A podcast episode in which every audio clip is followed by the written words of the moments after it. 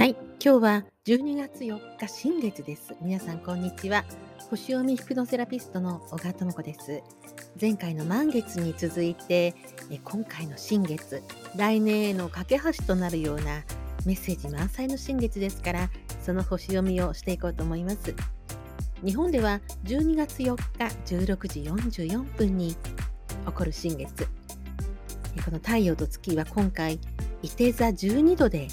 重なりますね。いて座12度。この度数のサビアンシンボルは未亡人の過去が明るみに出されるというちょっとね象徴的なワードなんですけれども分かりやすく言いますと、えー、このいて座12度に太陽と月があるこの意味するところは過去の地の遺産を受け継いで現代風に修正していくこんな意味合いがあるんですね。え伊手座というのはすごく行動の星なんです。伊手座は火の星座。え星座には火の星座、水の星座、土の星座、風の星座ありますけれども、火の星座、ファイヤーですからまず物事を最初に起こす星座でもあるんですよね。まず火がないと物は物事は始まりませんので行動を起こす星座なんですけれどもでその行動を起こすのも非常にこう熱いんですよね正義感あふれる熱い心を持ってるっていうのがいて座の日なんですね。えー、正義感あふれる熱い心ですからもう少し具体的に言いますと例えば法律面とかもありますね。あるいは海外との交流っていうのもあるんですけど非常にこうねあの外に飛び出していく物おじせずに外に飛び出していくエネルギーもありますので海外との交流ですとかあとこうね物事を構成する力ですね。こうきっちりとこう構成力ですね。そういった非常にこう、えー、深い、えー、学問のパワーも持った星座なんですけれどあ星座がいて座なんですけれどもでこのいて座の守護星このいて座を守護する星というのは木星です。木星というのはもう本当に幸運中の幸運を運ぶえラッキースターなんですけれどもこの木星が実は来年のテーマとなる星の一つなんですね。今年の、え28 12月の28日もう年末から木星が魚座という場所に動くんですがこれは先生術的にすごく意味のある動きなんです。またこの話は別にお話しさせていただこうと思うんですが、その木星が12月の末28日に、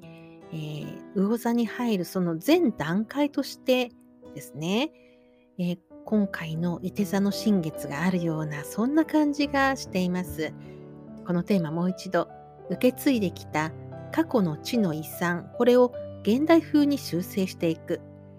これまではこうしてきたけれど伝統を重んじながらも先人の知恵を大事にしながらも今の社会の世の中のムード流れ人が求めるものに社会のシステムを変えていこうですとか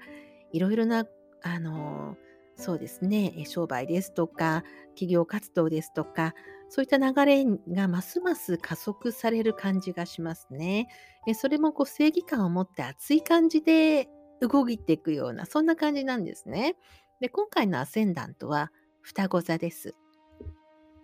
実は双子座というのはここ数年ですね、ノースノード、ドラゴンヘッドというものがある時点で時代のムードを作っていました。ここ数年、こう SNS、SNS ですとかの情報のやり取りというのが、まあ、これまで以上にこう軽くパッパッパッとこう進むような感じですとかそして、えー、情報を交換しながら学ぶ皆さんすごく学ぶ意欲というのが高まった数年ではなかったでしょうか。それはただ単にその紙の上での学びというものの他にその情報のやり取りを通じながらの学びそういったものもすごくあったと思うんですが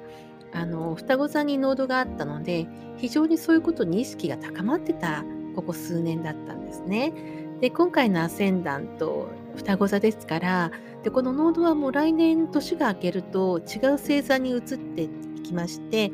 また次の数年間は違う大きなテーマが時代のムードというのが変わっていきますので違うテーマが私たちにもたらされることになるんですが、まあ、今回この最後の最後にアセンタントが双子座ですので、まあ、この数年私たちがこう心の底にあったこう学んでいこうというねそういった、えー、ムードがですね、まあ、最後のこうメッセージとしてアセンダントに双子座来てるような感じがするんですけれどもねですからこの年末年始は、まあ、来年からの自分に有益な学びをですね、えー、この年末年始でブラッシュアップしたりするのにとてもいい時期となるような感じがしますね。はい、さて、えー、この伊手座の新月、伊手座の支配星である木星、最大の幸運の星は木星。この木星は今回のホロスコープのなんと頂点にいます。木星には火星が下からこうぐーっとパワーを注いでいます。すごく暑いです。えですからまあ12月にも入りましたが、えー、ゆっくりのんびりというするよりも来年の仕込みをしてそしてどんどん前倒ししていくようなまさにこう来年への準備架け橋となるような星回りをすごく感じます。そして、えー、いて座は暑いです。正義感にあふれています。そして物事を成し遂げていこう。改革していこう。そういう情熱にあふれていきます。2021年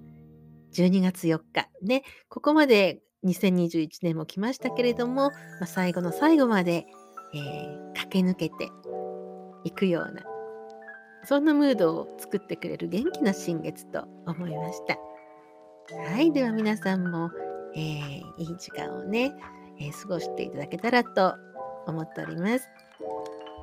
はい、このチャンネルでは皆様の人生がより幸運に導かれるものとなりますように、